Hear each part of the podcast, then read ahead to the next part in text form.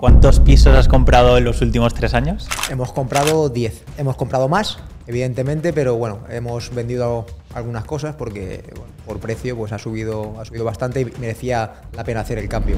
Primera, o sea, no- yo, yo no conozco nada que no sea no trabajar, vamos. Vale. Desde pequeño siempre, a los 19 fue la primera vez que se creó la, la primera empresa que estaba, que era mía. Pero bueno, eso duró poco. Eh, Yo llevé a la quiebra la, la empresa a los seis meses, o sea que tampoco me duró mucho la... Hostia, batiste el récord, ¿no? Batí el récord. Ahora me río, pero, pero se, pasó, se pasó muy mal. Antes no, yo no decía nada, tenía 19 años y me daba, y me daba igual todo, pero luego te das cuenta que haciendo una mala gestión, pues hay, hay personas que no cobran, hay familias que. Bueno, la cosa ya se complica, ahora cambia la cosa, ahora soy padre, ahora ya te, te vas dando cuenta de las cosas, de lo que, de lo que es hacer una mala gestión. Población, cuando yo lo máximo que cobro son 300 por una, una habitación que era, es el comedor que tiene 20 metros cuadrados con balcón y todo, y, y hay gente que una habitación la está cobrando en 500 euros, una habitación peque- pequeñita. Muy buenas, hoy estoy con Néctor Bonaque. ¿Qué tal, Néctor? ¿Cómo estamos? placer. Fenomenal. Un placer, un placer el mío estar aquí. Bueno, que lo primero, para que la gente te ubique, alguno te conocerá, otros no. ¿Cuántos pisos has comprado en los últimos tres años? hemos comprado 10. O sea, hemos comprado más, evidentemente, pero bueno, hemos vendido algunas cosas porque bueno, por precio pues ha subido, ha subido bastante y merecía la pena hacer el cambio. Entonces, tenemos el mismo patrimonio prácticamente, pero bueno, en mejor calidad. Genial. ¿Y número de inquilinos? Estaremos por los. No los, no los cuento porque tenemos algunos pisos por habitaciones y tenemos ot- otros pisos por, por tradicional, pero estaremos por los 30 y, 30 y pico, 35, 36 inquilinos. Buah, ahora, ahora te preguntaré por la gestión del día a día, que 35 inquilinos ya, ya es tela. Sí, Pero vamos, si quieres, un poco al origen, eh, porque no has llegado al día de hoy que te han dejado aquí y con ese dinero, con ese capital, sino que lo has ido construyendo a base de esfuerzo, trabajo y demás. Y quiero ir al origen un poco para que la gente te ubique, se pueda identificar con tu recorrido, los problemas que hayas tenido, eh, los éxitos, ¿no? Ir compartiéndolo. Así que vamos un poco al origen, si quieres, tu primer contacto con el sector laboral, cuándo empieza y en, y en qué es. Mi, mi primer contacto empieza castigado por no querer estudiar. mi padre toda la vida ha sido constructor y, nada, entonces ten- teníamos eh, la suerte y la desgracia, pues esa de, cuando no queremos estudiar ninguno, pues nos metía siempre ahí, pero tanto hijos como primos, como toda la familia que no quería estudiar se metía ahí, gente joven, digo ¿Vale? de la generación joven. Y entonces, esa era mi, mi primera, mi primera, o sea, no- yo, yo no conozco nada que no sea no trabajar, vamos. Vale. Desde pequeño siempre, siempre hemos estado y entonces siempre, a los 19 fue la primera vez que se creó la, la primera empresa que estaba, que era mía. Que era igual que, que la de mi padre. ¿De construcción, Sí. de reforma o a qué se dedicaba? De rehabilitación de edificios. ¿Vale? Al tema fachadas, era el tema de, de arominosis. Ahí empezaste con, con 10. Bueno, el primer contacto, ¿con ¿qué tendrías? ¿16 o cuando no estudiabas? 16. Vale. 16, o sea, yo acompañaba a mi padre desde que era muy joven, de los 6 años iba por ahí dando vueltas por las obras, no trabajando, Vale. pero iba dando vueltas. Y a los, cuando ya trabajé, trabajé de verdad, porque antes iba de vez en cuando para pagar, pues quería una moto, bueno, pues un mes trabajando en mi vida, un mes, pero trabajando de verdad que ya empecé eh, jornada completa, ya no iba a clase a los 16. 16 años. Genial. Y en esos tres años hasta que montas tu empresa, ¿qué ocurre? ¿Cuántos trabajadores sois o cómo funciona un poco el día a día de la empresa? Bueno, ahí es, es diferente. Yo, eh, por ejemplo, eh, mi padre tenía una, una sociedad en la cual eran casi 80 personas, más o menos 78, se- 79. Y bueno, esa se, se va a la quiebra y cuando yo monto esa, pues mucha gente de la que trabajaba ahí se, se vino a la mía. No todo el mundo, pero sí 30 y pico personas. Vale. ¿Eso era por la situación del 2008, la crisis inmobiliaria o no? sí, bueno, más o menos. más tarde porque fuimos arrastrándola y empezó, pero luego la arrastramos hasta el 2010, aguantamos y al final se fue, se fue a la, a la quiebra. Vale. Y empiezas a los 19, empiezas tú de cero, ¿no? Con otra empresa nueva. De cero no puedo empezar porque siempre, o sea, al final se puede decir lo que tú quieras, pero si mi padre se ha dedicado siempre a lo mismo, pues yo tengo unos contactos y una, y una gente que no puede tener una persona que empieza de cero. Entonces, pues tengo, tengo trabajo, evidentemente, porque ya me conocen como hijo de y puedo trabajar. Pero bueno, eso duró poco. Eh, Yo llevé a la quiebra la, la empresa a los seis meses, o sea que tampoco me duró mucho la, Hostia. Batiste el récord, ¿no? Batí el récord. Ahora me río, pero, pero se, pasó, se pasó muy mal. Y ah, yo, me, yo an- antes no, yo no decía nada, tenía 19 años y me daba, y me daba igual todo, pero luego te das cuenta que haciendo una mala gestión, pues hay, hay personas que no cobran, hay familias que, bueno, que la cosa ya se complica. Te vas dando cuenta con el tiempo. Ahora cambia la cosa, ahora soy padre, ahora ya te, te vas dando cuenta de las cosas, de lo que, de lo que es hacer una mala gestión. Pero bueno, sí, fueron seis meses intensos. y cuando es esa quiebra que ya termina también esa empresa, ¿qué es lo siguiente? ¿Te pones a trabajar para alguien o cómo, cómo continúas? Lo siguiente ya mal, lo siguiente fue fatal. Lo siguiente ya, yo lo llamaría más supervivencia, por así decirlo, porque ya entramos en mi padre embargado, yo embargado, no podíamos crear nada, todo lo, que creábamos era inspección tras otra, era, era imposible trabajar, entonces pues trabajar para otras personas, trabajar por aquí, por allá, como se podía. Y durante siete, ocho años así. Eso no, vamos, eso no se, lo, no se lo doy ni a mi peor enemigo. O sea, trabajar de una forma que era coches no estaban a tu nombre, tarjetas de mis primos porque yo no podía tener dinero en el, en el banco, como un fugitivo sin ser fugitivo. Era, era a mí no, vamos, no se lo recomienda a nadie. Esos han sido los últimos. Bueno, te, te das cuenta, hay gente que cierra empresa y dice otra, yo lo pasé mal. Y hay gente que no remonta. Hay gente que directamente no remonta ni monta nada, ni intenta recuperarse, cae en, depresión. Hay gente que lo pasa, que lo pasa muy mal. Yo tardé en darme cuenta que se podía, que se podía cambiar esta situación ocho años.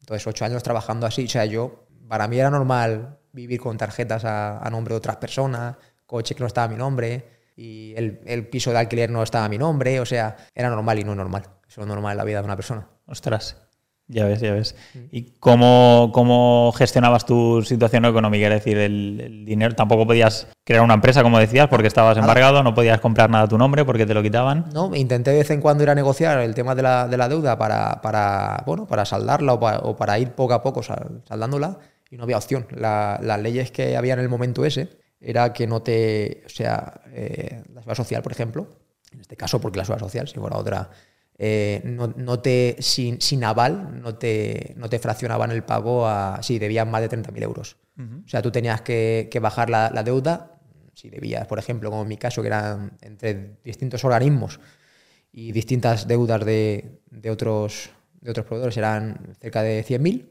pues, por ejemplo, tú debes 100.000 euros, no, si no bajas hasta 30.000, eh, no te dejan aplazar. Entonces, claro, si uno está en quiebra, ¿cómo cojones tú bajas hasta 30.000 euros para poder? O sea, si estoy en quiebra, voy a poner, voy a poner 70.000 euros para que bajarla. No, no tiene sentido. Tienes, claro, no tiene sentido. Entonces yo, nada, yo digo, mira, si me dejáis un poquito, un poquito más de... no, que no, así son las normas, así son las normas. Entonces yo dije, digo, oye, yo, yo al funcionario le dije, digo, si los plazos fueran diferentes, en tanto en importe como en, en, tiempo, yo creo que cogeríais más, más pasta de la que estáis cogiendo de la gente. Porque la gente, o sea, ¿tú te crees que una persona que debe 200.000 euros es porque es tonto? O sea, esa persona tiene más capacidad que el que debe 3.000 en devolver el dinero porque ha trabajado y sabe cómo se hace. Si ha facturado, eso es que no, no, ha facturado 200.000. Si debe 200.000 es porque ha facturado un millón o dos. Claro. O tres. Esa persona tiene, tiene un potencial para poder pagar esa deuda si le dais más, más plazo. A los dos años salió. O sea, después de estar así durante seis años, a los dos años, ya cumplí ocho años estando así la situación esa, salió, cambió un poquito las leyes, ya te, fraccionaban sin aval hasta 150.000 euros y el plazo, bueno, entre tres y cinco años. Vale. Entonces ya cambió, el siguiente día fui, vamos, el mismo día que fui para 30.000 que me dijeron que no, me dijeron, bueno, toma, ¿te quieres pagar? Y digo, ah, no, pues entonces no. Y, me fui, porque digo, es que no, no, es que no quería, es que no, no iba a pagar y me fui y ya está. Y luego cuando pasó esto después de los dos años, pues sí, sí que, sí que fui y digo, ahora sí que quiero fraccionar. Y fraccioné, como era menos de 150.000 euros, no me pidieron, sí que me preguntaron cómo iba a pagar, ya me apañaría, no te preocupes, que por, por trabajo no me va a faltar, nunca me ha faltado y, y lo haría. Y por ahora estamos cumpliendo con los, con los plazos y cumpliremos, no pasa nada. O sea, llegaste a un acuerdo en el que vas pagando esa deuda mes a mes. Lo mismo que yo quería hacer hace años, que no decían que la ley no estaba así, a los dos años fueron y la cambiaron y resulta que ya estaba así. Hicieron la ley a, tu medida. A mi medida no, a mi medida ya sería otra. Yo te digo que... a tu medida sería que te anulasen la deuda, ¿no? Nah, tampoco, no pasa nada. De hecho, yo podía haber peleado el tema de la ley de la, de la, segunda oportunidad. Mucha gente lo pelea, bueno, y posiblemente me hubiesen no he quitado la, deuda porque hay cosas que es por mala gestión, evidentemente, que eso es otra, mala, gestión, pero es que es lo que, es lo que hay, no hay formación para crear empresas. Realmente, eh, yo es que me río, pero hay mucha gente, por ejemplo, yo tengo amigos que están trabajando en Decathlon que eh, en el contrato pone el nivel de estudios y, mínimo te, te, requieren pues, unos estudios. Para montar empresas, no, ya puedes facturar uno, un euro, que un millón, que no te dicen, oye, no sé, eh, estamos notando que tu empresa está creciendo estamos, y, vemos en el contrato que tú no tienes una capacidad para, o sea, toma curso, toma esta, para que vayas, no, da igual, le da igual. Directamente eh, te vas a pique y de puta madre, no, hasta la siguiente. Y así funciona esto. Por eso no estoy muy, muy de acuerdo con algunas cosas. Yo cambiaría. Yo, por ejemplo, yo trabajando allí, yo te digo que yo recaudo el doble de lo que han recaudado estos este año porque hay que dar oportunidades a la gente. Y hay que saber, yo conozco el mundo empresarial, vamos, y la cabeza de cada gente. Yo tengo cosa buena para, tengo un don para ver a la gente está y, el, y el potencial que tiene. No es que no me considere, es que lo sé. Igual que yo tenía, yo tenía el potencial para pagar eso, yo lo sabía, yo veo a una persona y digo, puede pagarlo. O sea, yo trabajo en la, Hacienda y recaudo el, doble que ellos porque doy otras, otras oportunidades. Vamos, está, pero se ve de lejos. Pero no, no, no quisieron, ahora sí. No porque yo lo he dicho, me, imagino que. Igual sí, oye, te han escuchado y. Ah, no, no, no creo. Pero es, es, raro porque yo, yo, yo trabajando allí, aunque no pinte nada, eh, la ley dice que no, la ley dice que no. Eso es lo que hacen ellos. Claro. claro, claro, Yo digo, hostia, yo, si yo tengo un jefe, pero claro, eso es ya mentalidad de, pues, digo yo, de, empresario, de intentar, aunque sea de trabajador, pero intentar, no sé, es, tu, mental, es, tu cabeza. Yo trabajo en una mesa de esas y yo veo que al mes va viniendo gente con deudas de más de X y digo, hostia, ¿os habéis dado cuenta que viene gente con, con ganas de... ¿De qué? ¿Quieren quitarse esa deuda? ¿Quieren pagar? Y sí, no sé, no sé, podía hacer algo porque yo creo que se podía recaudar más.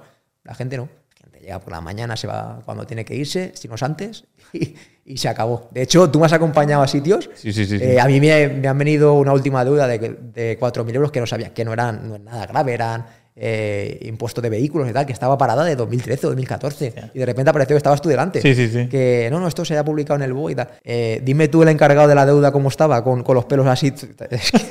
eh, y la, y la otra que, no, mi compañera ha sido, no, mi compañera, mi otra compañera, y al final no sabía ni quién había sido. Una estancia que llevaban cuatro meses para contestarme, una reclamación. Tú sabes, tú la has visto en directo como, como que no soy yo, que es que funciona así la cosa. El sistema es así, sí. Está así.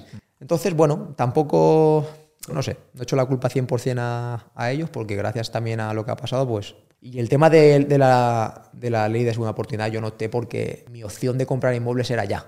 Vale. Y, donde yo compro estaba en pleno boom. Entonces era la opción de comprar ya. Si, hubiese, si yo hubiese esperado, no hubiese tenido la financiación. Si yo no aplazo, no hubiese tenido una financiación para poder comprar. Hubiese comprado cuando acabara, por ejemplo, procedimiento judicial, con este caso, con Hacienda, con Seguridad Social o, con quien hubiese sido. Mis viviendas ya no valdrían. Ya, no las hubiese comprado en 30.000, las hubiese comprado en 70 como están ahora. Claro. ¿Entiendes? Eso me ha dado la. O sea, pago 100.000, o sea, ¿te merece la pena pagar 100.000 euros? Sí la pena. Todo lo que compras por 29, 30, 32, 34, 28 y ahora están 70. O sea, se ha duplicado el, mercado ahí. ¿Me merece la pena? Claro, me merece la pena. Ahora entraremos ahí en el sector inmobiliario, pero ¿cómo pasas desde que tomas esa decisión de, aplazar la deuda y empiezas ya a pagar? Ahí ya no, no, eres deudor de cara a Hacienda, es decir, ya puedes empezar a montar empresas, ya puedes tener cosas a tu nombre que ya no te... Pero no, no, se me han quitado las ganas. no, es, es, es, complicado porque es una pena porque eh, yo he visto gente con mucho más potencial que yo y que no montar nada por, por miedo por miedo, por... Te iba a decir una, una, una, persecución, pero es que no es una persecución, es que no... Yo no digo que manden las notificaciones con, con flores, ¿eh? ni, con, ni con una cara sonriente y nada de eso, pero es que tú sabes cómo es. Sí. Es todo el rato. O sea, yo hago la broma contigo, que todos los sábados estoy cenando y te mando una notificación nueva. Además, siempre los sábados. Llega los sábados, los viernes a las 12 de la noche. O sea, yo digo, hostia, Javi, estoy comiendo y se me, se me ha atragantado la, la, comida. y es, joder. Y luego abres y es una chorrada, o puede ser que no. Claro, es que nunca, nunca lo sabes. Y a mí me da rabia porque a veces que han pedido tanta documentación que te crees que han matado a alguien, la das y no te contestan para decirte que está bien. Te dejan estar. Ha pasado ya un año o dos y no te ha contestado. Ah, no, eso es que está bien. Bueno, ¿cómo que está bien?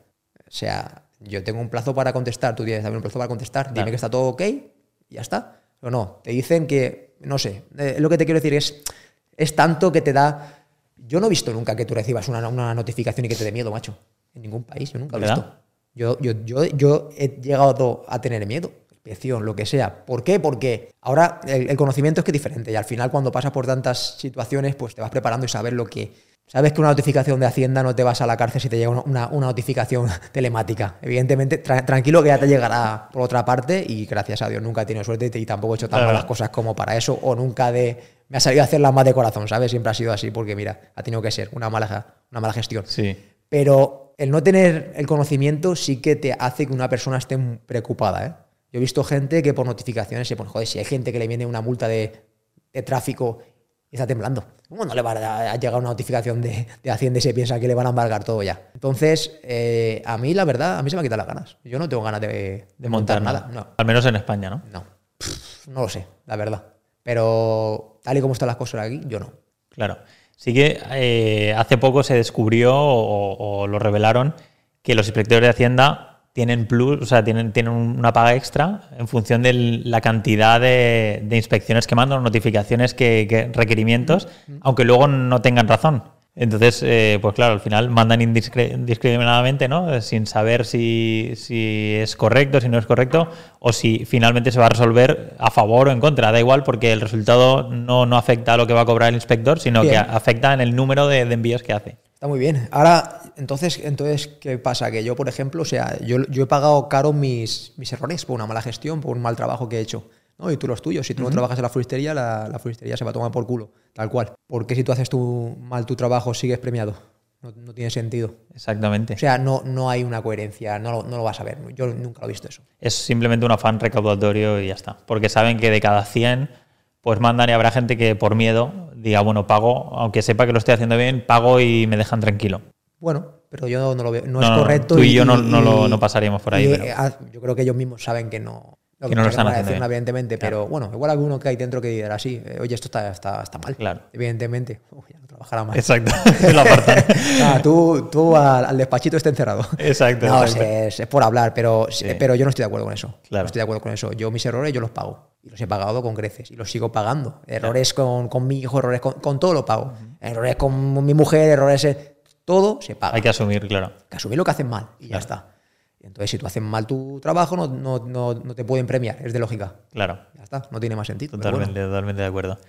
Bueno, vamos a pasar ya que terminas esa, esa deuda, ¿no? Ya, ya eres, o sea, ya, ya estás al día, ya estás pagando todos los meses la, la parte fraccionada, ¿no? Que tienes para, para cubrir esa deuda. ¿Y cómo empiezas a comprar in- en inmuebles? No sé si habías invertido antes o más o menos en ese momento, ¿en cuánto empiezas a moverte en cuanto a cifra económica? Entiendo que no es la actual, por supuesto, pero ¿cuánto dinero empiezas a generar mes a mes o, o cómo empiezas de cero otra vez, una vez ya has has empezado a fraccionar esa deuda? Ahora, yo, desde, desde el momento ese, sí que empecé a trabajar. Lo que pasa que mi nómina era, era más, más pequeña que la, que la de mi mujer, porque estaba, estaba trabajando hace poquito.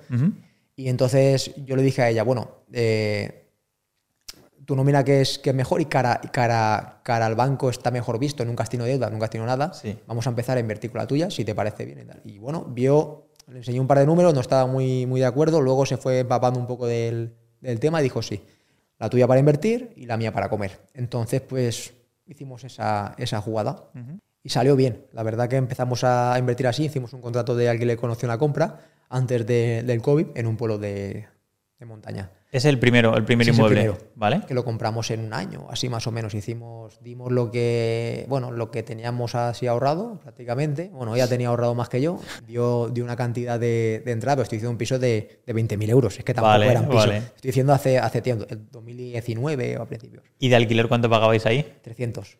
300 que ya se iban descontando del Pero precio nos tocó irnos de nuestro piso de alquiler para, para, para vivir ahí. Porque no, te- Vale. no, no teníamos la capacidad de seguir pagando esos 300 más nuestro alquiler y seguir haciendo obra. Entonces, haciendo, o sea, mientras yo hacía obra por la mañana, pues vivíamos en el cuarto de al lado y ahí nos íbamos cambiando de, de un cuarto a otro. Qué bueno. Entonces, hicimos to- toda la obra, eh, los 300 euros se, de- se descontaban del, del alquiler, del total, y ya está. Al final, cuando pasó el año, eh, pues dimos el resto, lo que, lo que faltaba, se compró el piso y vino el COVID. Entonces, ¿qué pasa? Que era, bueno, yo tenía pensado vender ese piso, pues 35 o así, empezar, empezar a hacer algo con eso. Y de ahí ya, pues partirlo en dos, en dos, dos financiaciones y empezar a, a menear. Resulta que los pisos en montaña se re- revalorizó bastante, que la gente se quería ir a, a la montaña y más al, al principio, que la gente era, era cuando tenía miedo, entonces Sí. pagaba cualquier cosa eh, lejos de la civilización, ¿no? Y al final se vendió en 57.000, si no recuerdo mal, por ahí están Sí, las, escrituras que no me acuerdo, pero creo que 57 o así ¿Vale? se vendió. Entonces de ahí pues fue cuando empezamos ya a partirlo en diferentes, en diferentes financiaciones y empezar a crecer.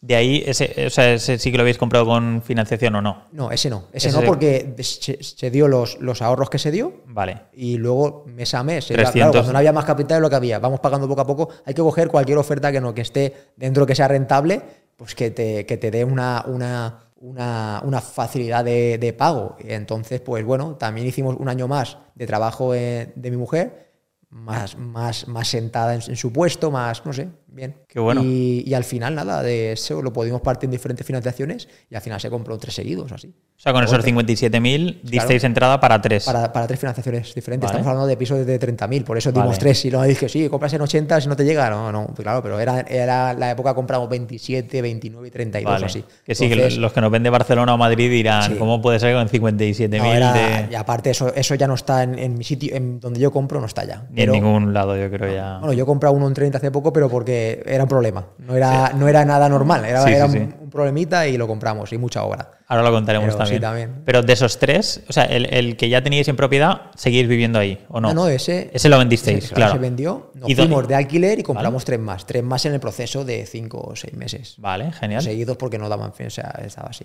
¿Con qué intención o qué, qué características tenían esos pisos? Eh, lo que podíamos. Ya no, ya no buscábamos, buscamos techo, ¿no? Vale. Algo para poder invertir, pero que, esté, que sea baratito y la obra, pues, que sea lo, lo de mucha obra que me da igual porque era mi, mi sector, eso es lo mío, no tenía ningún problema. De hecho, uno había mucha obra, el resto estaban para adecuar. Había mucha obra, pero buscábamos pisos que estuvieran bien, eh, en un sitio céntrico, que estuviera cerca pues, de, centro comer- de centros comerciales de, de supermercados Vale. eh, zonas así, con colegios, con, para familias, para alquilar, porque en, en primer, en primer lugar, bueno, en mi primer lugar y mi último, luego será también para alquiler por tradicional, ¿no? Y nuestro pensamiento era, era alquiler tradicional 100%. Vale. Y empezamos así, entonces, para familias. No eran pisos así ni muy grandes ni nada, tenían 50, 60, 70 metros alguno. Sin ascensor todos. Sin ascensor, sin ascensor, sí. O terceras, cuartas alturas o segundos. Ahí se compraba bien, entonces una planta baja, una tercera y un, y un primero. Estaba Vale. bien, no estaba mal, por, por esos precios, estaba muy bien. Hicisteis cuatro cositas, lavado de cara y Menos al uno que nos tocó hacer obra entera, que ahí, ahí fui cuando puse yo suelo, y, uf, me lié que hice, hice bastante faena. Lo hiciste ahí tú. con estas manitas, sí. Ostras, con vale. estas manitas. Ahora ya no, ¿no? Ahora ya. No por, no por tiempo. O metes Vale. el foco en una cosa o lo metes en otra. Yo no puedo estar en lados, ya porque aparte le, le cojo manía a la, a la inversión. Te vas a trabajar, luego vienes a hacer, a hacer el piso, más luego encima buscas oportunidades. Ya no, eso ya no puedo hacerlo ya. Claro. Ni quiero, vamos. Eso lo dejo a otro. Genial. Eso, eso a ti que te, No, no, yo- que te gusta. yo- yo estoy Que me está mayor. gustando, pero a mí no. No, Yo no, es- no lo quiero. Yo cada reforma que, que me meto digo, ya es la última vez que bajo escombros. Y Y ya te veo que me da esta pena, digo, joder, macho, cómo lleva la furgoneta. Pobrecito. Ya ves, ya ves. Pero bueno, Bueno, hay que ir aprendiendo. Eso, eso que has hecho está bien para saber eh, lo que quieres hacer o lo que no. Y luego cuando subcontratas ese servicio a alguien, saber si lo está haciendo bien o no. O si es caro o si es barato, o sa- Sí. sabes lo que lleva. Cuando ya tienes esos tres alquilados, tú vives- sigues viviendo de alquiler y tienes ya tres alquilados, por lo tanto, empezáis a tener ya vuestras dos nóminas Sí. más tres alquileres de, de alquiler tradicional, ¿no? ya lo, lo que me gusta de la situación esta es que yo ahí ya remonto, porque ya eh, prácticamente con esos, con esos tres pisos ya se puede pagar el aplazamiento solo. Vale. Entonces ya lo que genere Estefan y lo que genere yo es limpio. Entonces ya mi mentalidad es como tengo cubiertas unas necesidades. Ya puedo me- meter el foco y mi mente ya cambió directamente y se disparó. Ya no se disparó a pagar deudas, se disparó a más. Vale. Entonces fue cuando ya empezamos a crecer, a buscar diferentes financiaciones, brokers, ya empezamos a meternos más en el mundo inmo- inmobiliario de verdad y a, y a ver que, que- que se puede hacer cosas diferentes a lo que parece que no se puede hacer.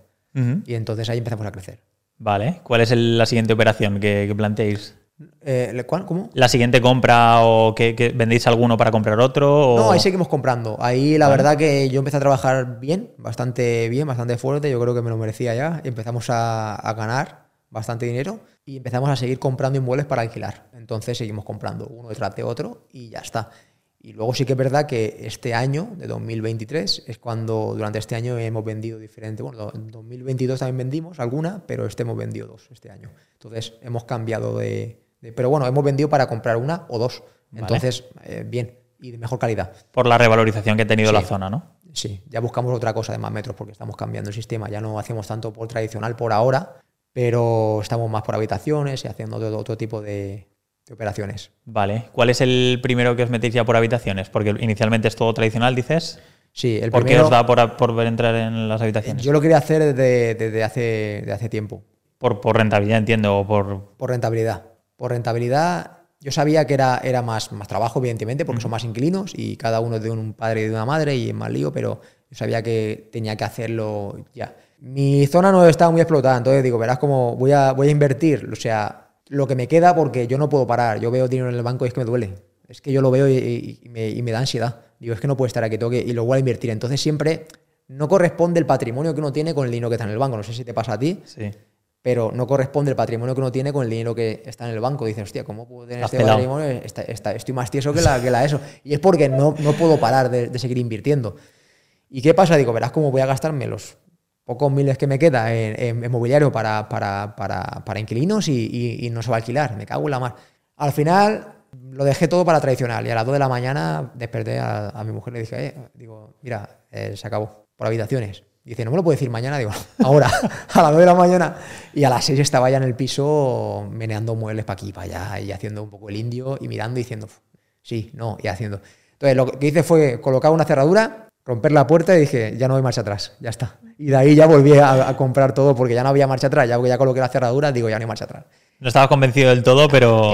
Ni de coña. O sea, lo dejaste eh, medio medio por si no funcionaba eso, volver al tradicional, ¿no? Sí, lo dejé. Bueno, medio medio con las cerraduras puestas. O sea, pues la cerradura con agujero en la, en la, en la puerta. Digo, voy a romperlas porque si no es que no lo hago. Si empiezo a comprar, digo, ah, al final lo voy a poner en otra vivienda si no voy a hacer nada. Y lo puse a posta para, para continuar. ¿Qué miedos tenías ahí en ese momento? Miedo de que no se alquilara. Eh, tú ten en cuenta que, al final, si vas con el capital justo para, aunque tú estés comprando viviendas, vas con el capital justo porque yo sigo invirtiendo y vas ganando bien, pero quieres que todo salga bien, coño. Eh, yo ya me equivoco mucho, digo, otra vez más. Joder, macho, siete veces ya. ya no puedo fallar tanto.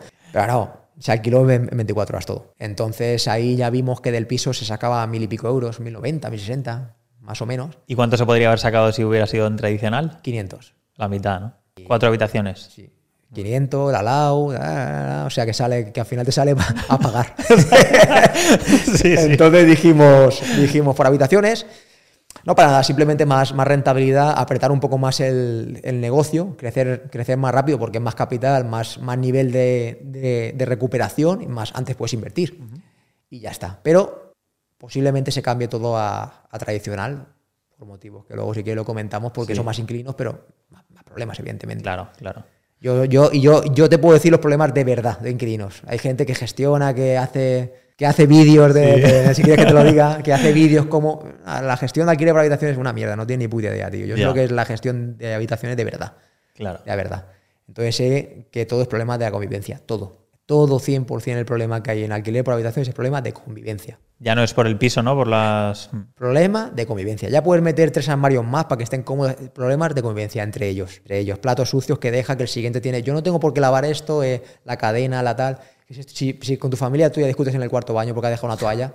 Imagínate con ¿cómo un vas a discutir con una persona que no conoces? Y encima que estás pagando para vivir allí. Pues imagínate eso, multiplícalo por treinta y pico. Así va. Porque ¿cuál es tu modelo de habitaciones? Para el que no te conozca, eh, es, es, premium, es primer precio, es trabajadores, estudiantes? Por ahora es, es, para, es para trabajadores. Sí que tengo estudiantes, pero es de, es de pues, eh, pues FP, pero es gente que ya es mayor. Yo tengo estudiantes de treinta, de y pico años, o sea, saben cómo, saben comportarse. Hay, hay, de todo. Hay gente que es joven que sabe más que lo, sabe comportarse mejor que los, que los mayores. Pero hay de todo. Pero típico, típico estudiante de treinta y pico años, que viene aquí para hacer una formación especial que le han mandado durante un año y se viene aquí a hacerla y poco más. Pero los restos son todo, todo trabajadores. Y ahora estoy aprendiendo que también tengo un jubilado. ¿Vale? jubilado que se, yo digo, es que un jubilado y mezclarlo. Claro. Pero como yo soy mucho de probar, digo, voy a probarlo. Y lo probé. Y es el que me, el que me lleva así la casa.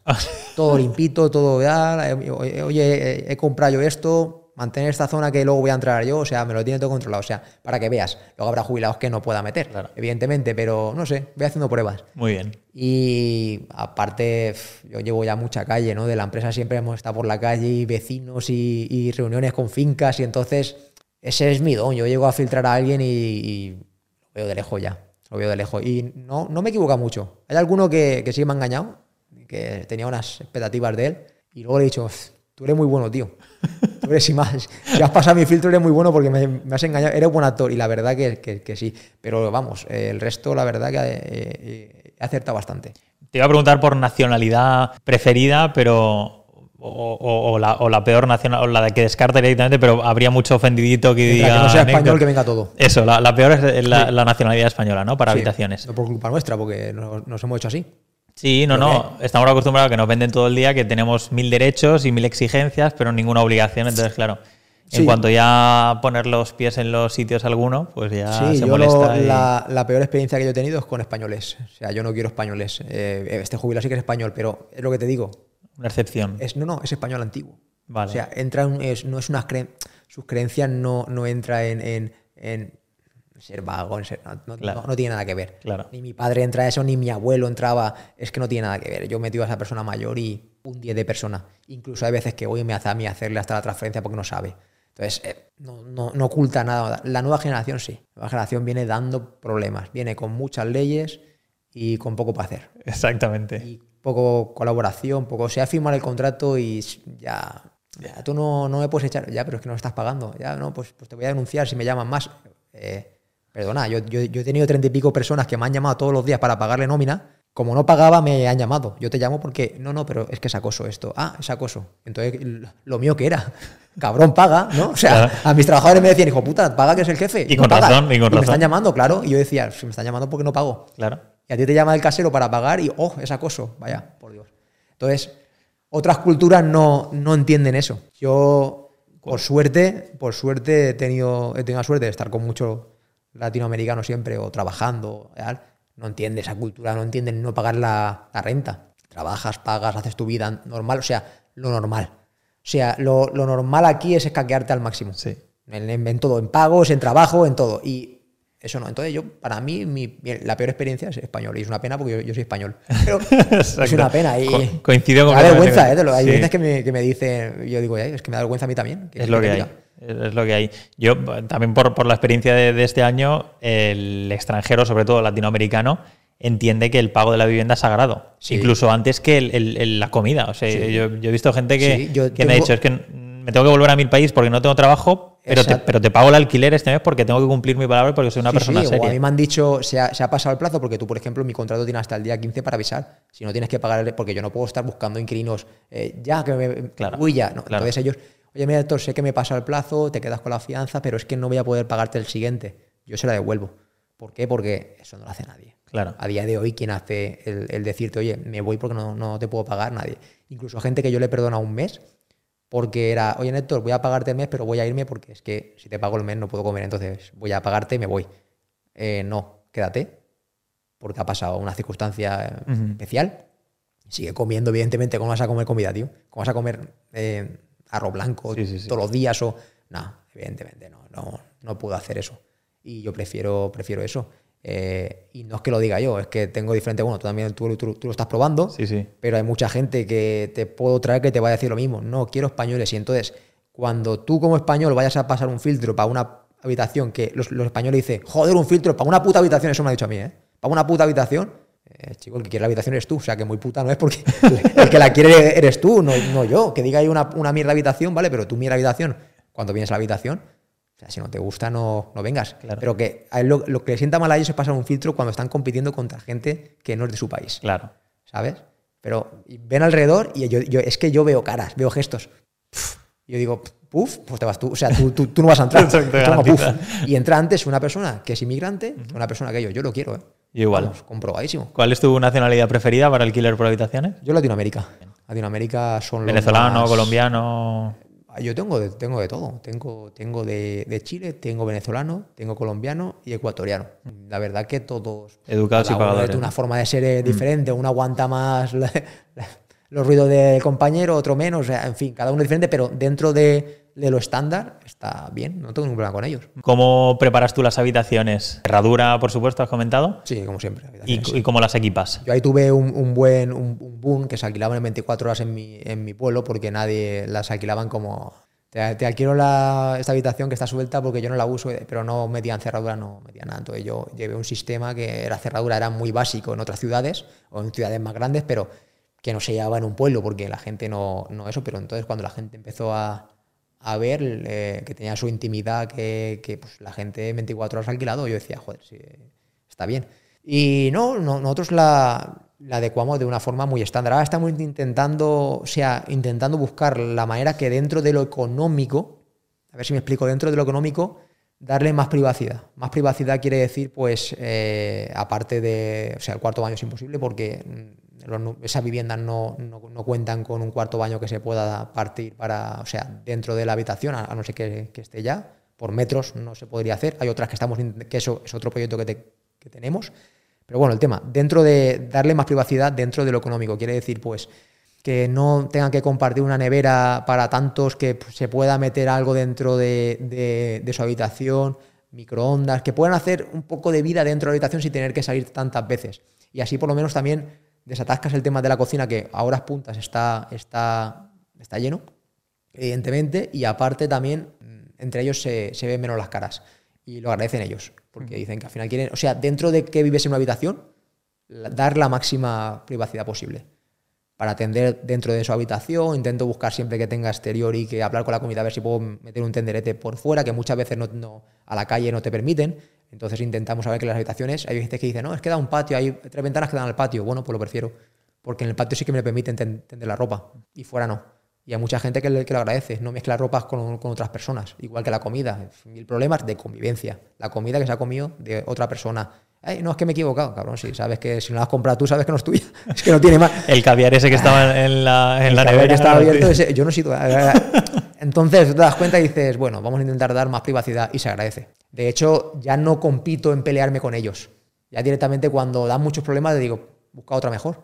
Y se quedan. Es que no me pueden, no me pueden de- decir nada en absoluto, no, no pueden competir en nada. Ni empiezas a zonas como no pueden competir en nada. Digo, vale, pues búscate otra mejor o donde estabas antes, te vas y. No, no, te lo digo como comentario, como, como para que sume.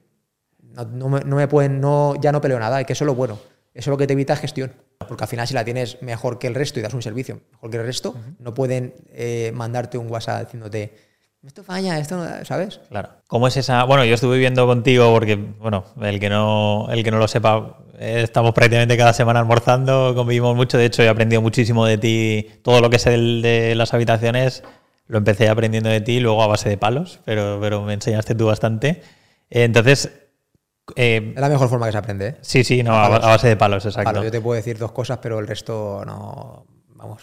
lo aprendes en, el día a día. Correcto. Y viví precisamente el cambio de un inmueble que se te había quedado vacío, que se te fue una inquilina, y lo pasaste a alquiler por habitaciones. Cuenta un poco esa operación de cuánto estabas eh, alquilando ese piso en alquiler tradicional. Se fue esta Ah, el chica de la calle está, sí.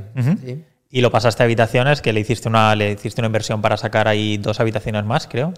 Eh, sí, bueno, esa, esa eh, creo que estaba alquilando en 480 euros, creo, esa vivienda.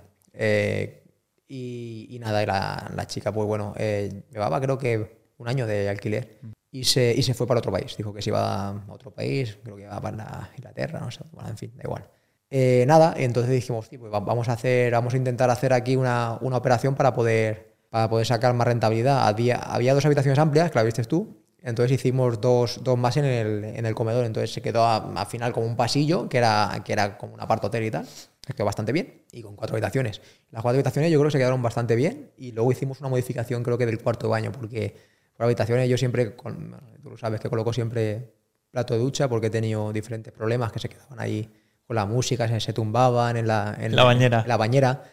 Y bueno, y siempre habían quejas y habían, habían problemas. Entonces, eh, y también como limpieza, como más rápido, como más, más higiénico, Mm. porque al final eh, no es lo mismo estar en una bañera y ver pelos que estar tumbado vi- viendo pelos de otra persona, que no de tu familia, es de otra persona, que estar de pie, eh, bueno, que hacer así un poco y se va. O sea, no sé cómo explicarlo, pero sí, sí, tú está- me entiendes, ¿no? Lo mismo claro, que llegas a un hotel y hacer así un poquito, Con la- lo mismo. sí, correcto. Eh, yo, yo me entiendo.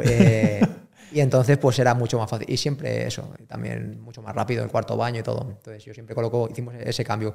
eh, la colocación de dos habitaciones más, más el plato de ducha. Cambio el plato de Sí, bañera y, por y ajustar un poquito el tema de la cocina, con una vitro un poco mejor y la, la- la nevera un poco más grande y bueno, adecuarla. Y eso ya lo viste tú, no sé qué, qué te pareció. Sí, sí, bueno, el cambio genial. Se Eh, además, bastante, se quedó bastante bien. sí, sí, sí, además Pues no hay la... rotaciones ahí, solamente hay una chica que se ha ido.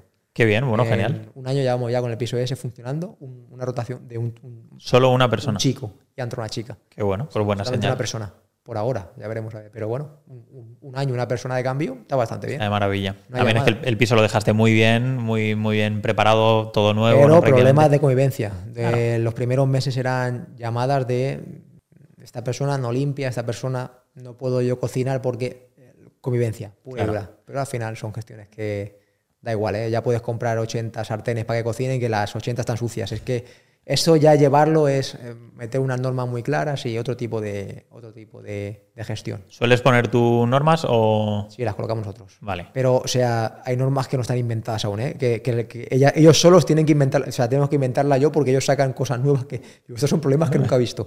Pero bueno, hay que inventar ot- otras normas, entonces cada vez vamos cambiando las normas. Dice, pero es que si ves la- las normas del principio a las que hay ahora, dice, pero si no tiene nada que ver. Nada que ver. Cambian, porque van inventando cosas nuevas, Claro. como todo. ¿Cuál es el mayor problema que has tenido así con... Sí, o grave, o... Sí, gra- primero el grave y luego si quieres contar alguna anécdota graciosa, pero el más problemático, el inclino más problemático, ¿cuál ha sido? Es que el, el- el más problemático no te podía. El más problemático he tenido una, una inquilina. No voy a decir la, la nacionalidad, pero una. luego ya- una, una inquilina, una inquilina que desde el primer día ya de problemas. Ya su colchón no le gustaba, le dijimos, bueno, vamos a cambiarlo, si quieres, no tenemos ningún problema, porque yo miro números, esto como una empresa, si puedo cambiarlo y que la gente esté cómoda, bien. Evidentemente no, no te lo cambio por la cara, pero sí, el colchón ya estaba, estaba usado de dos personas anteriormente, tampoco es una locura, porque el mismo año dos personas, pero no tengo qué cambiar el colchón si no quiero. Ahí está la habitación, tú lo has visto así, perfecto. Pero bueno, yo lo cambié porque estuviera más cómoda y también para darle un cambio a la habitación. Y, pero ya el colchón me lo tiró fuera del comedor directamente el mismo día, la gente iba saltando el colchón del medio, o sea, hizo un mal ambiente la eso. Eh, era muy problemática hasta el punto, hasta el punto, pero bueno, esto te lo cuento, pero yo no he estado ahí, hasta el punto que una de las inquilinas dijo que intentó, intentó apuñalarla. Yo ya no, como no me creo a nadie, Ya, dije, ya, ya. pues llama a la policía, ¿yo qué voy a decir? ¿Yo Claro. qué voy a hacer ahí? Voy yo que me apuñale a mí, yo no puedo estar ahí. Hostia. Eh, nada, ahí le dije eso, digo, bueno, pues llamamos a la policía y, y parece ser que no fue así, que hizo así un poco con el cuchillo, pero poco más. Pero, Pero no. pero no, no fue apuñalada, hizo No. así. Eso fue lo que siempre hacía lo mismo, siempre hacía como intimidaciones así. Vale. Ahora, fuera bromas, hacía ese tipo de intimidaciones. Siempre Vale. iba, estaba, hacía cosas muy raras. Entonces es una persona que no podía estar. Nada, hablé con ella.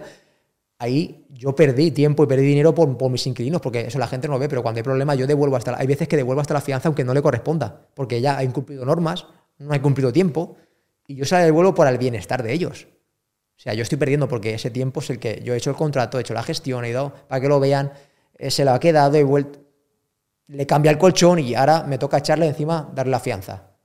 Pero eso lo hemos hecho para el bienestar de la vivienda, porque era un grupo bastante bueno, pero bueno, entró esta mujer que daba problemas, estaba histérica, Est- estaba, estaba, estaba para allá, se notaba que estaba para allá y sí, ese problema fue en plan que parecía que se iba a liar bastante, bastante grande, pero si no hubiese sido ese día hubiese sido otro peor. Entonces, bueno, el primer día que pasó algo así, el segundo ya la, ya la echamos y ya está. La, Y la echamos, la invitamos a irse. Sí, sí, entendió que se tenía que ir y se fue. Y entendió que se tenía que ir, que e- ella misma dijo que, que no cuadraba con la gente y que iba a tener un problema. Pues perfecto, mejor. Se lo pusiste fácil, oye, te devuelvo la El fianza. problema lo hubiese tenido ella más que, más que el resto, porque evidentemente ir por ahí con un cuchillo me parece que está penado. Está bastante, está bastante Claro. jodida la cosa. Claro, claro. El problema lo hubiese tenido ella, pero bueno. ¿Y la anécdota más graciosa? Y la más graciosa, uy, no sé, yo es que solamente tengo una que, no, tengo dos, una la que siempre digo que es la, que es la misma, ¿no? La que hacían vídeos para, para contenido erótico. Y entonces estaban todo, todo el día haciendo ahí sus, bueno, haciendo el amor. Trabajando, ¿no? Estaban trabajando, estaban trabajando lo suyo. Y entonces, pues, los inquilinos que habían, como también eran así bastante cachondos, me decían, macho, y no nos invitan ni a entrar. Entonces, oye, yo no puedo estar. Se, se quejaban del ruido, pero luego me decían, es que, claro, si, si me invitaran a entrar, Igual puedo aguantar, pero claro, así mirando todo el día. Y esa es una, y, ta- y también nos tocó decir, oye, no podéis estar aquí, porque ya es que, bueno, en fin, lo entendieron también y se fueron. Y bueno, otra que no, sé si es graciosa o es extraña, porque otro que, no sé, hubo problemas que se tenía que ir, lo invitamos también a irse y aguantó un- unos cuantos días más porque fingió que le había dado algo y, bueno, se fue al hospital, volvió con la ambulancia, lo luego, luego no era real, nadie le había, Hostia, no, no le había pasado nada y, y, en fin, aguantó ahí dos o tres días más, el tiempo que le tenía que estar ahí hasta encontrar otra cosa, pues fingió como, no sé, un desmayo, fingió algo y se lo llevaron con la ambulancia y todo. Una cosa muy rara. Pero yo no, ahí no entro ya, digo, bueno, da igual, por dos días más no voy a entrar, pero yo sabía que era, que era mentira. Porque luego ya lo vieron, oye, que los compañeros me dijeron, oye, que está por aquí tanto, que anda tranquilo, que es mentira, que no le ha pasado nada, que, bueno, en fin, cosas que pasan y cosas, Qué bueno. Cosas puntuales. ¿Qué le dirías tú que ya tienes un recorrido de varios años en el sector de las habitaciones a alguien que a día de hoy esté planteándose entrar precisamente por ahí, que tenga algún inmueble en tradicional?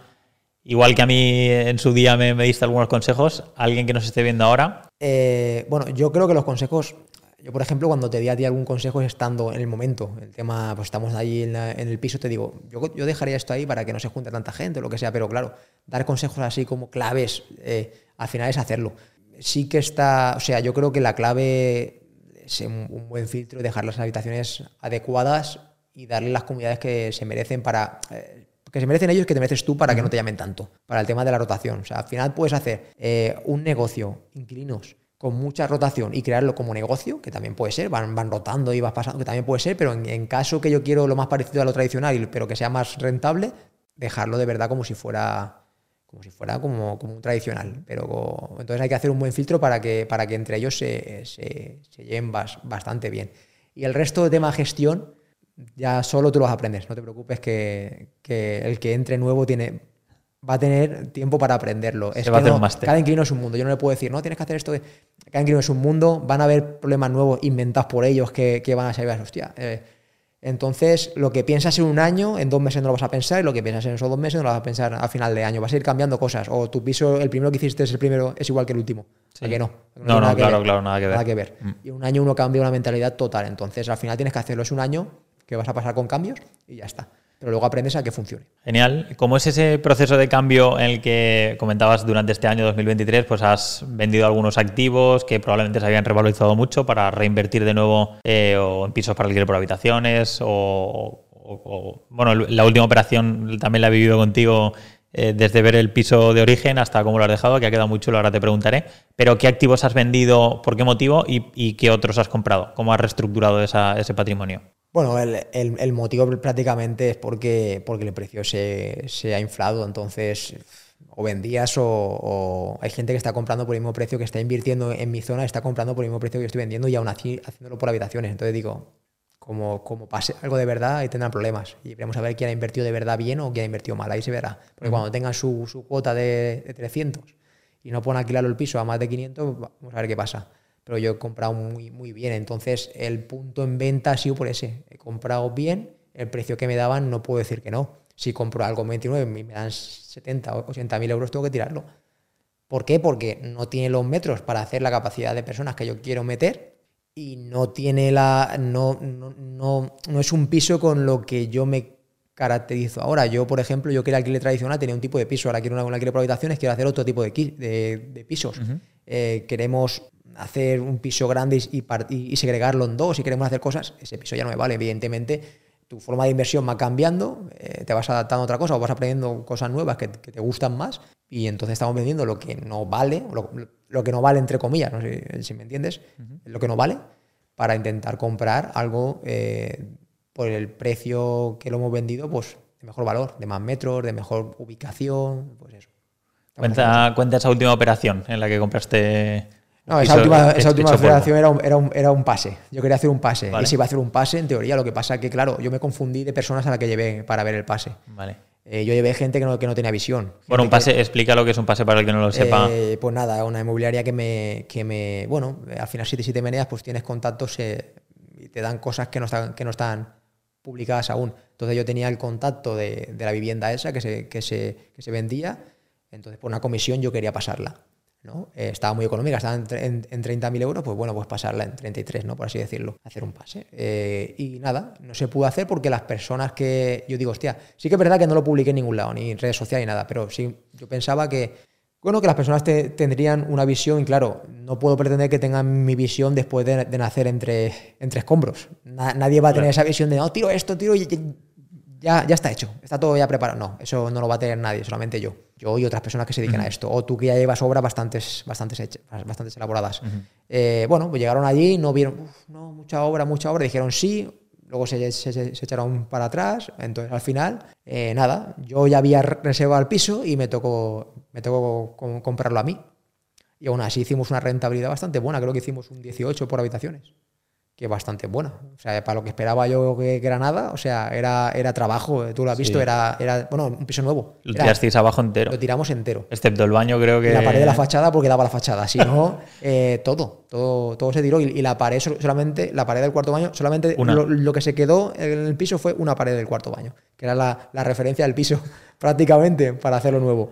Y ya está, el resto se hizo entero, todo, de suelo, para esto, techos, todo, todo. Un piso de 60 metros, tres habitaciones, grandes, con balcón, he visto alguna, y bastante nuevo, ya están funcionando. Ese piso está dando cerca de 800 al mes, limpio.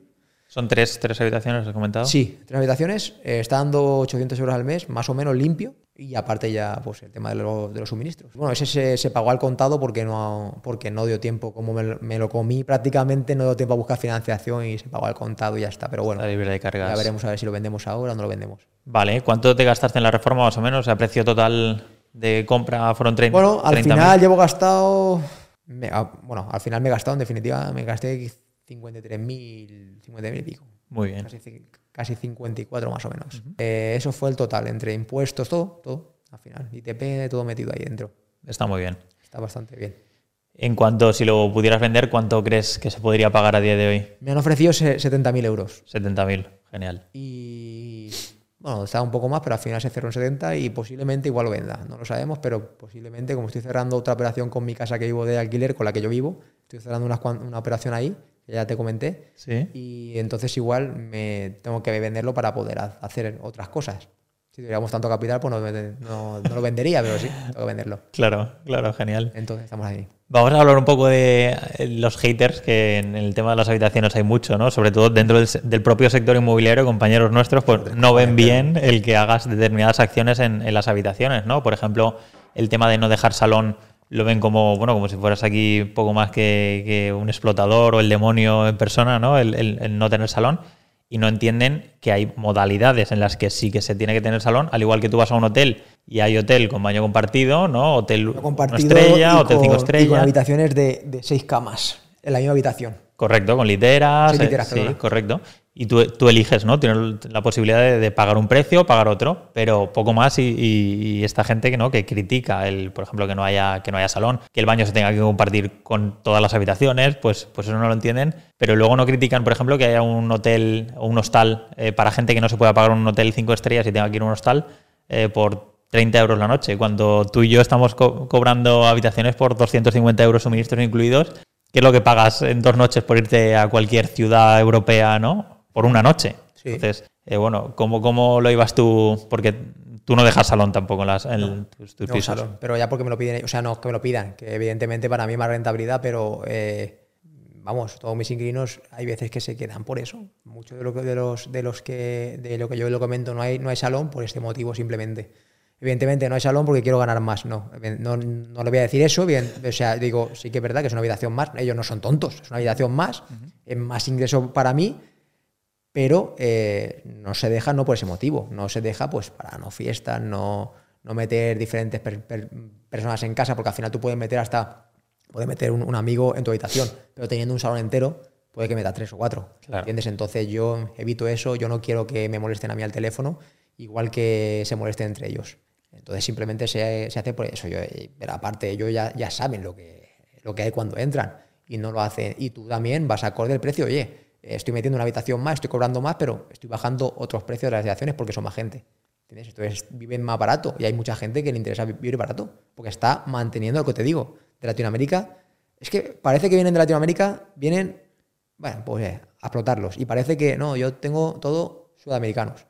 Buah, este lo está explotando, no, mentira. Al revés, al al revés. revés. Me están explotando ellos que me hacen cambiar una nevera cada dos por tres y con la espalda muerta. No, Eso para me empezar. refiero que, que, Pero- está- que están súper agradecidos seguro tus inquilinos contigo, igual que los míos Mira, conmigo, pero a eso mí no los lo haters, no te voy a decir por dónde lo paso aquí, pero, pero me, me da igual. Yo tengo, tengo eh, conversaciones y comentarios de inquilinos míos que no sabían que, que me seguían a haters diciéndole que yo, yo estaba viviendo en un piso de neto y se vive de puta madre.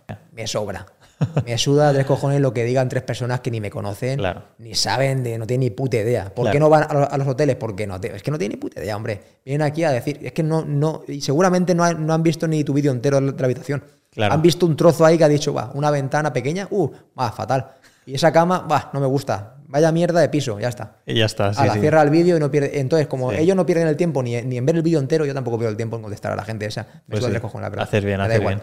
Hacer bien, pero bueno, hay que entender eso, que, que hay diferentes opciones, que al final, igual que uno compra en una zona premium y le pone televisión y lo deja todo con baño privado y tal, claro, esa, esa habitación no lo va a alquilar al mismo precio que lo alquilamos Es tú y yo. diferente, pero es, o sea, que, que la gente eh, sepa que porque, o sea, los, los inquilinos que tú tienes cuando quitas el salón no son inquilinos que se meten ahí porque no tienen otra cosa, se meten ahí por su elección, no porque estén obligados a que hay mil pisos por ahí. Y ha venido gente diciendo que me gusta más este porque no tiene salón. Se montaban unas fiestas en el mío que no veas. Exacto. Es que hay inquilinos que eligen el piso por no tener salón, por evitar. Yo con, la, con, latinoamericanos tengo mucho trato. Siempre, aparte estoy casada con una colombiana, ya sabes tú, lo que hay. Eh, son muy buenos pagadores, pero también son muy buenos en fiestas. Claro.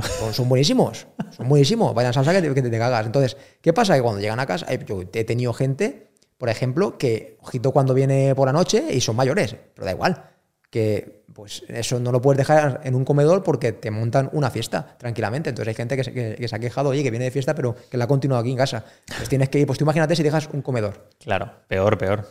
Yo solo veo un foco de problemas. El comedor, además que... Depende en qué zona, pues igual, igual merece la pena. Hay gente que le gusta más, no sé, para estudiantes, que entre ellos, para estudiar entre ellos todos juntos, no sé. No mm. sé, igual me, imagínate que van todos a la misma clase, que no creo que sea el caso que van todos justo a la misma clase, pero puede ser que estén eh, cursando, no sé, pues sí, vale, por lo que van a la, misma clase o porque se han juntado y alquilamos los cuatro que van a estudiar el mismo curso un piso todos, perfecto. Y estudian todos a la vez, juntitos en. Perfecto. Yo a eso sí que lo respeto. Pero uno que va en fábrica, que trabaja por la mañana, otro por la noche, si lo que menos quiere ver es la tele dentro con la gente y que, y que uno pase, hola, hola, sí. Hay gente, yo tengo gente que no se conoce, macho. Llevan tres meses y no se han visto.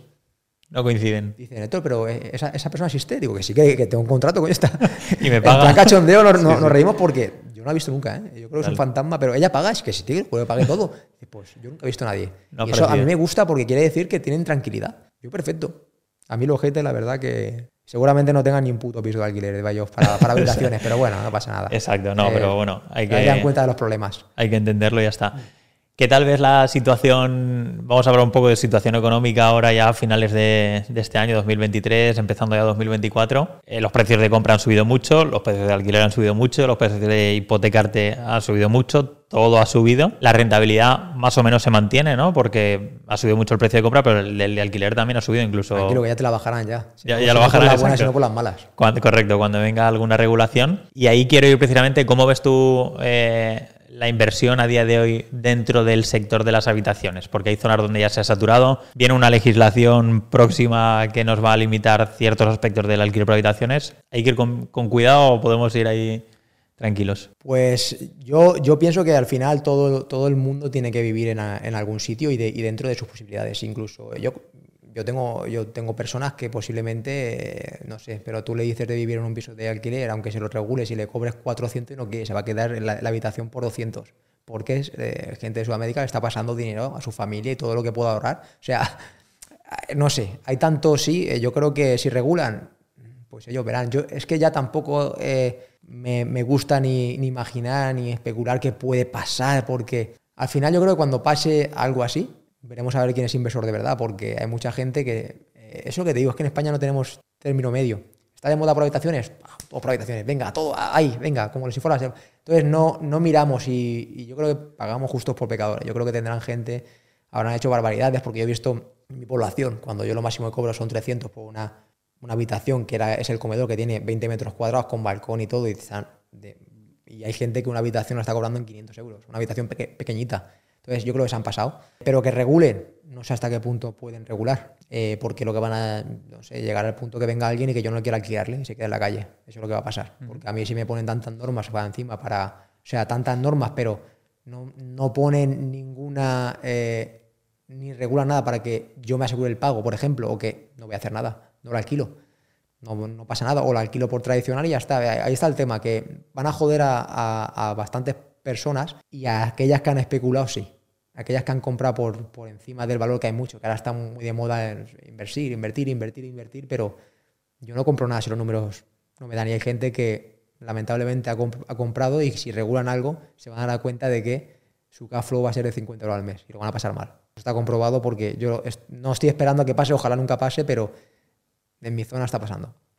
Hay gente que ha comprado porque yo he comprado, porque ha visto que algún vídeo y todos para allá. Claro. Y bueno, y ha pasado lo que ha pasado. O venía una fábrica muy importante y, bueno, ya veremos a qué pasa. Eso pasa muchísimo. Al final la- la- mucha gente se guía solo por lo que ha mencionado tal persona y como lo ha hecho él, pues a mí también me tiene que funcionar, pero muchas veces no es así. O, de hecho, yo veo zonas ya bastante saturadas que la gente está empezando ahora a comprar porque hemos eh, mencionado que estamos, Claro, y que están hemos comprado. comprando a precios eh, 20.000 euros más caro que tú. Claro. A- pero claro, 20.000 euros de un chale de un millón no, no nada, pero 20.000 euros de un piso de, de 30.000 es mucho dinero. en Claro. cambio. Habría que ir con cuidado en qué zonas y teniendo en cuenta, yo, yo siempre lo digo, que la regulación por habitaciones va a venir, si no son seis meses, es en dos sí, algo años. tienen que inventar. Por favor, no se van a estar quietos. Por favor, te- tendrán que hacer algo. Claro, Sí, claro. Tiene que venir seguro. Pero bueno, yo, sinceramente, me, me da igual una rentabilidad de un 18 que, que de un 14, lo que siempre digo. Al final, cuando compras bien, eh, es lo que hay. Y yo creo que estamos, nos hemos equivocado tantas veces en la vida que yo creo que ya no estamos para fallar otra vez más. Eh, no, si los números salen, también lo que me ha enseñado el mundo de la, de la inversión inmobiliaria es eso, es el tema de la paciencia.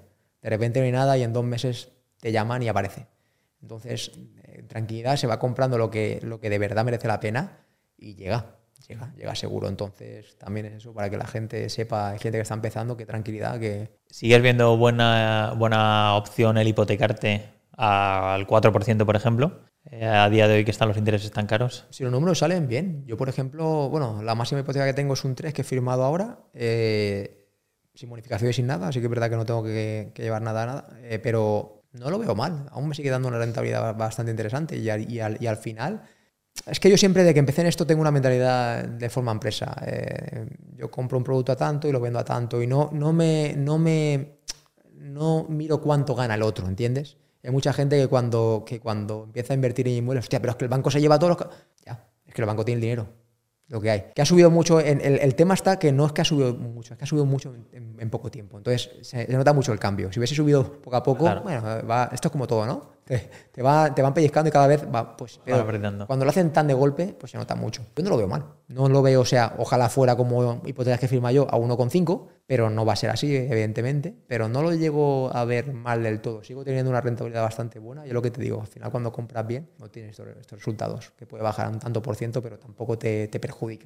¿Has, has invertido en algún otro sector o estás centrado en No. el inmobiliario? Inmobiliario 100%. 100%, ¿no? Y, y a día de hoy sigues por ahí. Sigo por ahí, pero, pero 100% intentando inventar. Aunque, por ejemplo, ahora, ahora no estamos comprando. Llevo, llevo, bueno, llevo de verano sin comprar nada. Desde, bueno, este de- desde agosto, ¿no? sé. Sí. Da igual, llevo pocos meses sin comprar, pero no- sé que no voy a comprar en un tiempo, pero no significa que no que deje la inversión inmobiliaria. Estoy, estoy, estoy haciendo otras operaciones para poder hacer muchas de golpe. Entonces, eh, voy a seguir de lleno con la inversión inmobiliaria, pero centrado, foco inversión inmobiliaria. Pero centrado en cómo duplicarme de una forma o triplicarme de una forma rápida. Vale. Entonces, voy a centrarme solamente durante un tiempo en eso. Vale. Comentabas al principio, el empecé por alquiler tradicional, por ahora estoy en las habitaciones, pero probablemente termine, ¿no? Con tradicional otra vez, sí. ¿Por qué? súper claro. ¿Por qué ese Que cambio? La, la gestión. Yo me conozco, yo cuando, cuando, me, cuando pongo foco, pongo foco. Y ojalá, no- por desgracia, no lo he puesto antes, porque no lo, no lo he descubierto. Pero cuando pongo foco, pongo foco. Entonces yo sé que voy a tener eh, bastantes inquilinos si me dedico al mundo por habitaciones y en propiedad, o sea, en viviendas propias. No voy a tener para gestionar a otras personas, sino en viviendas propias. Estamos hablando de ya, eh, yo quería ser libre financieramente, pero ahora mismo soy libre financieramente, sí, pero el teléfono no para. Entonces, ¿el libre financieramente qué es? Vaya- Financieramente, pero no, no en tiempo. en tiempo no.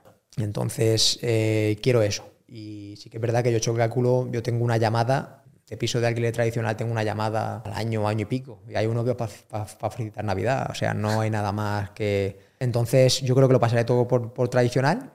Pero bueno, esto lo estoy haciendo ahora mismo porque sí, porque como, impulso para seguir invirtiendo, no es lo mismo invertir con un capital de un cash flow de 300 por cada vivienda que invertir por un capital de, de, de, bueno, no sé, Sí, sí. que va generando los alquileres por piso por habitación. Y aparte me viene bien. Yo no.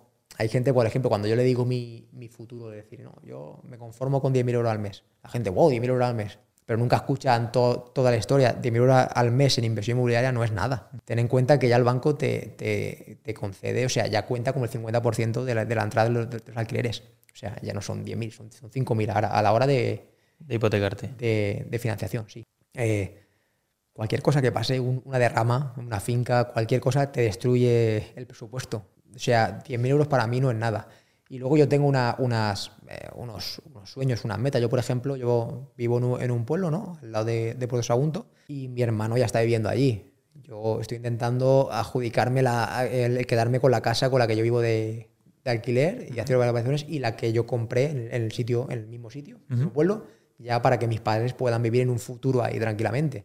¿Por qué? Porque eso, yo quiero ese capital, por ejemplo, eh, porque mi padre está embargado para toda la vida, mi madre ama de casa. Eh, me gustaría hacer bastante capital, no es porque, no es porque eso, 10.000 euros al mes, pues no quiere este.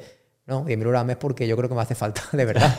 Quiero que mi, que mi, que mi madre y mi padre, pues por suerte o por desgracia, no pueden, por desgracia más que por suerte, no pueden tener nada. Y el día de mañana que esté viviendo al lado mío, que se la calle atrás. Entonces, eh, lo alquilaré durante el tiempo que ellos están de alquiler y se la acaba, que, que quedan cinco años, y el resto, pues justo los, los, nada, que se quedan ahí mis padres, o al revés, o haremos cualquier cosa. Ese es mi interés de, intentar, intentar, crecer en este mundo para, para cerrar algunos capítulos que tenemos pendientes por ahí. Muy bien, ¿y cómo ha sido esa evolución de cash flow desde la primera inversión? ¿Cuál fue tu primer cash flow hasta el día de hoy más o menos o el objetivo que tengas? Eh, la primera inversión de cash flow se quedó creo que 300 euros o 280 euros y fue peor porque firmamos una hipoteca a 15 años que, bueno, yo llegué y le dije a Stephanie, a mi mujer, le dije, firma firma a, a 30. No sé por qué la, la, del banco le preparó un documento con 15 y ya firmó 15. Y yo no fui ni, vamos, ni, ni a notar ni nada. se, se, firmó con, con 15. Yo no pude parar eso porque yo pensaba que está todo bien. Pero claro, también era la primera inversión, yo tampoco sabía mucho se firmó a 15. ¿Qué pasa? Que la cuota era muy alta y, bastante, y nos quedó bastante porque el precio del alquiler estaba bien, no estaba tan, tan caro como estaba ahora, pero estaba bastante bien para lo que se pagaba de, hipoteca los intereses, que era 1,5, era, era el interés el, el, día ese fijo. Y nos quedaba eso. Pero bueno, luego hemos ido cambiando hasta llegar a, pues, a un cash flow de 800 al mes limpios, después de, contar todo de cada vivienda. Ajá. Entonces hemos, hemos evolucionado bastante, evidentemente. ¿A cuánto está del objetivo de los 10.000? Más o menos. ¿Un 80, un 70%? Estamos poco más del 80. ¿Poco más del 80? Poco más del 80, pero lo que digo, no es real ese objetivo, no es real. Mi cuenta está a cero, pero no es, no es real porque, porque ya te digo, hay muchas comunidades que hay que hacer cositas, hay muchas, no se puede, gano 10.000 euros de la vivienda, no es real. Claro. Aparte tú lo sabes. Luego viene una obra que son 15.000 y, y es que no, no, no tiene nada que ver, no tiene nada que ver. Claro. Es diferente, es, diferente. Oye, cobro una, nómina de 10.000 euros a inversiones cojo 10.000 al mes. Es que es muy diferente porque, o sea, conforme entras se van a otra cosa y sigues funcionando con el dinero. Sí que es verdad que el patrimonio va creciendo, eso sí que es verdad, pero a nivel de cash flow, eh, entre se va. No tiene, no todo evidentemente, porque deja, pero no, pero se va, se va. Siempre estamos invirtiendo, no paramos. Totalmente.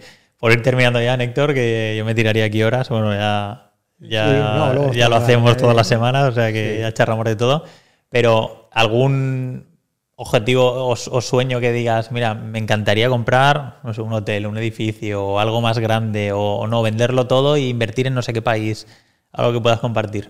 Eh, sí que me gustaría en un futuro hacer, hacer antes de retirarme de las habitaciones, me, gustaría hacer eh, un negocio de, de habitaciones que sea económicamente que no puedan competir nadie, nadie, y dar unas calidades superior. Para eso lo que me hace falta es comprar a buen precio. Justo en el momento que estamos ahora está mal.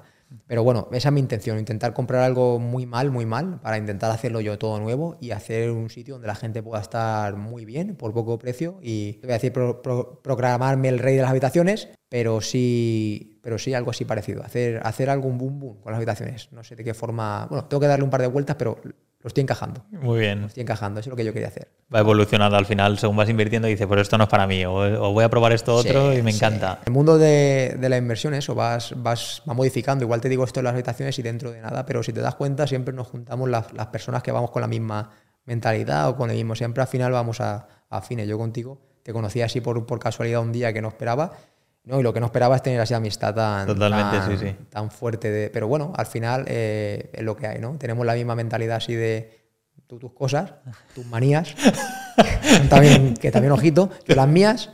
Y, pero al final la, mentalidad es muy parecida y tú dices que tú aprendes de mis situaciones, pero yo aprendo a cómo, a cómo no abandonar, porque yo te veo a ti y digo, este no para. O sea, yo no, yo no sé cómo, yo creo que mi día tiene 24 horas y el suyo 35, porque no, no, me da, no me da para ver cuántas cosas. No, a mí yo te veo y me, y me anima y este mundo de versiones a ti te trae, te trae así estas cositas. Entonces, eh, si tú vienes con una propuesta dentro que has, visto algo, pues posiblemente yo deje las habitaciones y diga, voy a, voy a, copiar. Vamos a hacer. son copias bonitas que digo, y a mí me gusta ese tipo de, eso. Y posiblemente te esté diciendo esto de las habitaciones y luego cambie a otra cosa, pero bueno. Irá cambiando. ver el futuro. Y sobre todo cuando la regulen, que se nos pondrá todos los. Bueno, aunque no sé, también con la última regulación tampoco ha afectado en nada el alquiler tradicional. E incluso No, sí. hay zonas con mayor Sí que es verdad que yo, por ejemplo, ahora en mi vivienda quiero hacer un alquiler con, con opción a compra, ¿no? Que ya te comenté pues, la jugada que quería hacer de, de pagarlo y luego hipo- hipotecarlo y intentar comprar bastante porque no es una casa normalita, es un- está bastante... O sea, me la pueden tasar en, en bastante cantidad. Y bueno, la dueña sí me ha dicho, es que, vale, está, vamos a firmarlo ya, evidentemente, pero dice, bueno, yo confío en ti, que en, en que en dos años esté pagada, porque con la nueva, ya me ha soltado el esto, porque la nueva ley, hasta aunque sea de alquiler eh, con opción a compra, hasta cinco años puede estar. Digo, no, tranquila, que en dos años se va a pagar, no te preocupes, que a mí no me gustaría que, que me hicieran eso, que seguramente me lo harán algún día, pero no, Claro. no me gustaría que me lo hicieran y no lo voy a hacer yo. Pero entonces, eh, bueno, es, por ejemplo, eh, esa ley me, me- me- me beneficia a mí ahora. Me perjudica por los pisos que tengo, Sí. pero me beneficia a la hora de yo comprar. Por eso yo no me meto nunca en esas cositas. Claro, además van Alguna vez sale y beneficiado y otra sale, sale escaldado. perjudicado totalmente. Últimamente me ha perjudicado, pero bueno, esta vez me ha, Te ha beneficiado. bien, sí. Genial, pues no sé si nos hemos dejado algo por comentar importante o yo creo que hemos tocado un poco todo, ¿no? Yo creo que sí, ¿no? ¿Qué, qué- qué faltaría más? ¿Quieres No, tocar algo más? Nos daría para otro podcast ya más adelante. Sí, la verdad que porque sí. aquí hay, hay jaleo. Pues tío, un placer de verdad haberte tenido aquí una horita y pico.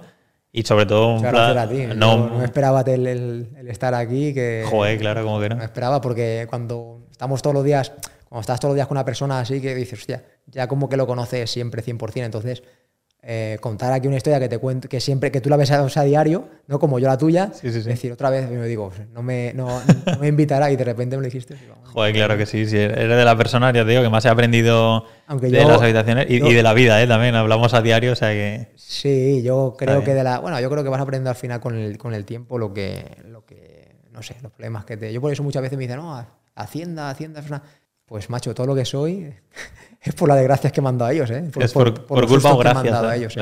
Y todo lo que he aprendido y toda la velocidad que tengo de, de reacción con cualquier problema, cómo me, me tomo las cosas, pero las tomo normal. O sea, me puede pasar cualquier cosa que no me, no me afecta en absoluto cuando hay gente que le afecta bastante, bastante las cosas. Es unas cosas que aprendes con toda la... eh, creo que hu- hubiese aprendido antes, no con tantos palos, me podías dejar un 50% menos, pero bueno, hemos aprendido así y ya está.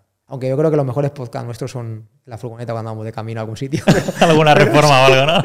Ahí se hablan muy- cosas que son, son espontáneas, pero. Es verdad. Bueno, esto, esto ha sido espontáneo también. es Está bien, verdad, está pero bien. sí que es Habrá que colocar una cámara ahí en la furgo, entonces, oculta y, Pero y sí, sí, luego es ya verdad, publicado. Bueno, Pues tío, un placer que hayas venido aquí a Sendero Libertad y sobre todo un placer haberte conocido como persona y poder compartir a diario el día a día. igualmente, encantado. Un placer, tío, que vaya bien.